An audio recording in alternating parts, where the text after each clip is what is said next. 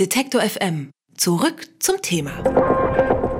Doping im Sport ist immer wieder Thema, auch hier bei uns bei Detective M. Beim Radsport, beim Fußball und jetzt in der Leichtathletik. Am Montag haben die Unis Tübingen und Mainz in Zusammenarbeit mit anderen internationalen Universitäten eine neue Dopingstudie veröffentlicht. Die hat's in sich. Sie zeigt einen großen Gegensatz zwischen den Zahlen, die bisher von der Welt-Anti-Doping-Agentur WADA veröffentlicht wurden und den tatsächlichen Tests. Die haben Doping bei zwischen ein und zwei Prozent aller Athleten gezeigt bei der Weltmeisterschaft 2011 und bei den Pan Arab Games ebenfalls 2011. In dieser Studie geben allerdings mehr als 30 Prozent der Sportler zu, gedopt zu haben, anonym natürlich. WADA und auch der internationale Leichtathletikverband IAAF haben die Studie die letzten fünf Jahre zurückgehalten.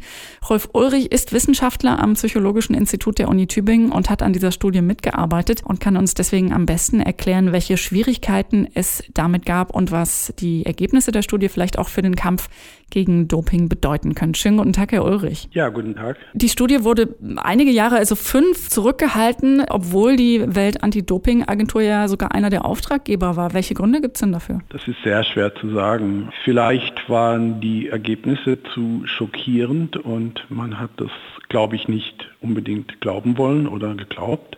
Die Ergebnisse waren für mich auch sehr schockierend, muss man sagen. Für meine Kollegen aus der Sportmedizin allerdings nicht. Ich bin auch kein Sportmediziner. Das könnte ein Grund sein, dass man halt zunächst abgewartet hat, ob diese Ergebnisse, die wir da haben, wirklich publikationsfähig sind, könnte ich mir vorstellen. Es ist ja tatsächlich eine sehr, sehr große Diskrepanz. Also auf der einen Seite die durch Tests nachgewiesenen ein bis zwei Prozent an Dopingfällen und auf der anderen Seite über 30 Prozent der Menschen, die da befragt worden sind, der Sportler, die sie gefragt haben, die anonym dann selbst angegeben haben, sie hätten nachgeholfen. Haben Sie eine Erklärung für diesen großen Unterschied? Da ist eine Erklärung wirklich sehr schwierig. Also man weiß ja teilweise, dass Sportler auch dieses Doping absetzen oder nur verwenden während der Trainingsphase und so weiter.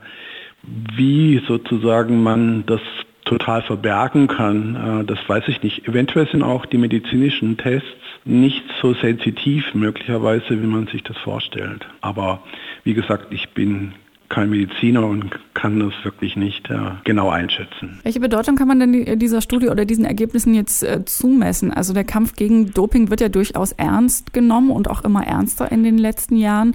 Kann so eine, auch wenn es ein schockierendes Ergebnis jetzt ist, das nochmal einen Boost geben für diese Bemühungen? Das glaube ich schon, dass es das sein wird. Also das glaube ich. ich. Man muss auch sehen, natürlich, die Ergebnisse wurden 2011 erhoben. Also es sind ja jetzt natürlich auch wieder schon sechs Jahre verstrichen. Das heißt, die Situation könnte jetzt natürlich auch schon ganz anders sein. Also das könnte im Prinzip auch zurückgegangen sein. Das könnte ich mir durchaus vorstellen, dadurch die Kontrollen sich auch verschärft haben. Genau sagen kann ich es natürlich nicht, aber das ist eine Momentaufnahme gewesen eben im Jahr 2011.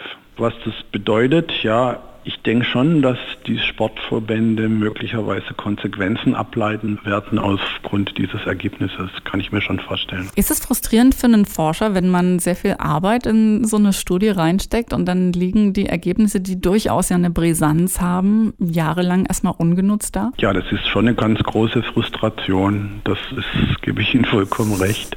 Natürlich. Wer glauben Sie denn wäre in der Pflicht generell was zu ändern? Also nehmen wir jetzt mal an, dass es vielleicht sich nicht so wahnsinnig geändert hat und wir immer noch vielleicht so in einer Spanne liegen zwischen 20 und 30 Prozent Menschen, die ihre sportlichen Leistungen mit unerlaubten Substanzen versuchen zu verbessern.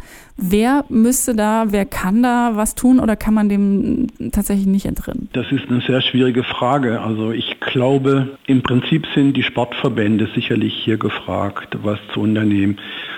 Vielleicht sollte sich auch eine Nation nicht immer ständig nur über Medaillen definieren bei der Olympiade. Also vielleicht muss man ja auch mal ein bisschen das Absenken praktisch hier, was wir eigentlich immer da einfordern von unseren Athleten. Vielleicht müssen wir da auch ein bisschen lockerer mit umgehen und die Förderung, zum Beispiel die Sportförderung, nicht zu stark jetzt auch immer an die Leistungen zu binden und so weiter. Vielleicht da auch ein bisschen toleranter zu sein. Aber was man da jetzt genau machen muss, das muss man sich wirklich gründlich genau überlegen. Das kann ich jetzt auch nicht sagen.